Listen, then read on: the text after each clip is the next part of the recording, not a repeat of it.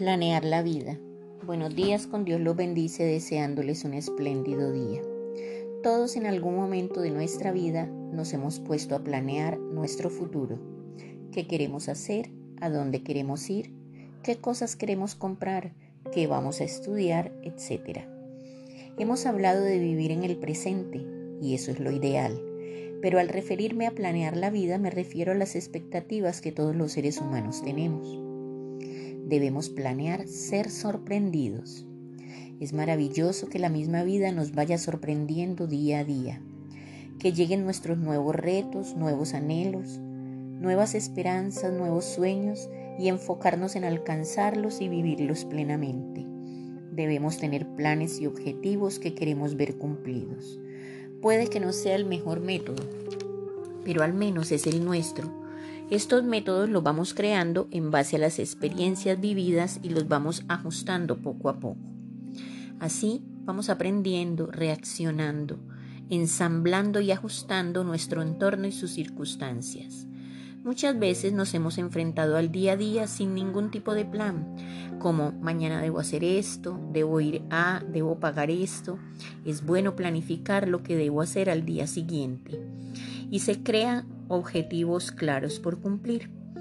Aunque muchas veces no creamos estos planes ni los cumplimos, simplemente el hecho de tenerlos ha supuesto un radical cambio en nuestra vida. Debemos poner en orden muchos aspectos a través de planes sencillos. Recuerda planificarte, reflexionar y establecer prioridades y objetivos. Luego, llevarlos a la acción, que debes ejecutar día a día sin descanso. Es imposible lograr un resultado sin un plan o un método. No podemos irnos enfrentando a la incertidumbre y al estrés sin saber qué hacer. No puedes avanzar si no sabes a dónde vas, y menos si no tienes idea dónde estás. No es bueno avanzar para tener que retroceder o caminar en círculos sin tener consecuencia de ello. No se trata de asignar a cada hora, minuto y segundo del día una tarea. Tienes que preguntarte si tiene que ocurrir mañana para considerar el día como un triunfo. Deja un espacio libre para respirar. Se trata de saber cuál es tu prioridad cada día. Prioriza lo más importante, lo verdaderamente esencial y descarta o aplaza el resto. Si no lo haces tú, alguien lo hará por ti y será de acuerdo a sus intereses y no a los tuyos. Saca todos los proyectos, tareas e ideas y escríbelos en un papel. La motivación es una causa, un efecto, pero viene después de la acción.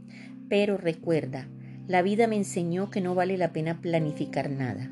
Las mejores cosas de la vida son inesperadas. Tú decides qué hacer. Si el plan no funciona, cambia el plan, pero no cambies la meta.